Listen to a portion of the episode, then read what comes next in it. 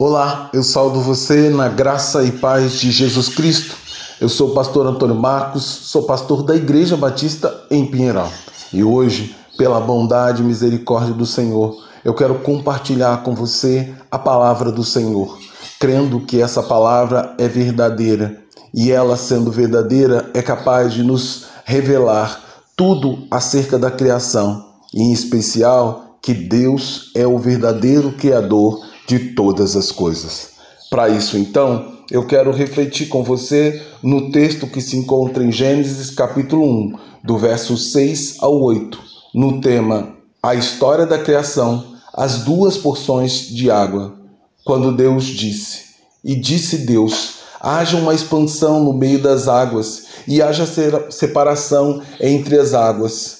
E fez Deus a expansão e fez separação entre as águas que estavam debaixo da expansão e as águas que estavam sobre a expansão. E assim foi, e chamou Deus a expansão de céu, e foi a tarde e a manhã e o segundo dia. Na antiga mitologia do Egito e da Mesopotâmia, a água ocupava um papel importante na criação esses povos pagãos julgavam que a água era um deus por causa de seu papel tão relevante na geração da vida na terra. Porém, a narrativa bíblica da criação, a água, assim como a terra a qual nós vivemos, é apenas mais um, uma das coisas que foram criadas e feitas por Deus no seu poder criativo. Dizer tais palavras sobre a água, que tem um papel tão fundamental para a existência dos seres humanos, não é, em hipótese nenhuma, menosprezar o valor da água para o ser humano, mas é, acima de tudo, destacar o valor de Deus para toda a criação, que é muito mais importante para os seres humanos do que qualquer porção de água porque Deus é o único e verdadeira fonte geradora de vida. É Ele que gera vida, assim como é Ele que criou a água. Assim, no segundo ato da criação, Deus criou do nada, de onde não havia absolutamente nada, a água que é tão preciosa para nós. Ela, assim como a luz, foi separada das que foi separada das trevas, também foi dividida em duas partes e usada por Deus para formar o firmamento e a separação entre a água de baixo e a água de cima, a água do céu e a água dos oceanos, rios, lagos e as águas que estão acima, que Deus chamou de céu. E novamente houve tarde e manhã, e este foi o segundo dia. Com isso, nós podemos aprender que é falsa a afirmação de que o mundo é, do que o mundo que atribui à água o papel responsável pela existência da vida. Pois mais importante que a água por mais importante que a água possa ser para os seres vivos na história da criação, ela é apenas mais um item criado por Deus no seu eterno poder, sendo Deus o verdadeiro, a verdadeira origem da vida, porque a água, assim como a luz, é parte da obra criada por Deus do nada.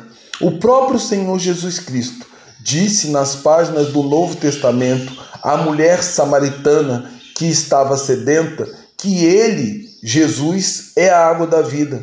Quem bebe da água que a mulher buscava e que fora criada por Deus, logo em seguida voltará a ter sede novamente. Mas aquele que bebe da água da vida, que apenas o Filho de Deus pode oferecer, esse jamais terá sede novamente. Pelo contrário, ela será nele uma fonte de água a jorrar para a vida eterna.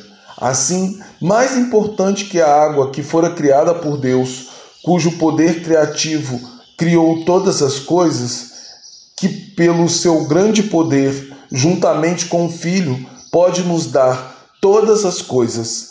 Assim, Deus é a coisa mais preciosa que temos, porque é Ele que nos concede vida. Por isso, Eu convido você a ter sede de Deus, porque é apenas o Senhor que pode saciar a sede que existe dentro da nossa alma, assim como é o Senhor que pode transformar a nossa vida e dar um sentido, um significado à nossa história.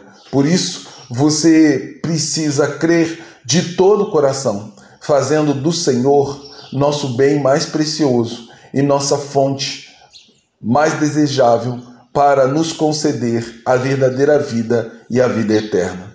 Nesse sentido, a minha oração é que o Senhor finalmente sacie a nossa sede, dando-nos não somente água, mas a água da vida.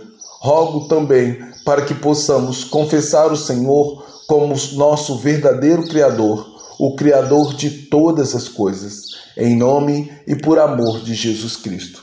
Agora, que o amor de Deus Pai, que a graça sublime e redentora do Deus Filho e que o consolo do Espírito repouse em nós, de maneira que nós possamos, no Senhor, ter a vida que Ele planejou para nós, sabendo que foi Ele que criou todas as coisas e, como nosso Criador, é capaz de também ser o nosso Redentor. Que nesse dia você deixe o Salvador, com o seu amor e com a água da vida, adentrar na sua história e transformar toda a sua vida porque é isso que Deus quer fazer por você. A mesma coisa que ele fez lá no princípio, na criação do mundo. Deus pode criar algo novo na sua vida, do nada, por meio do seu poder. Então, deixe esse poder transformar a sua vida. Em nome e por amor de Jesus Cristo. Amém.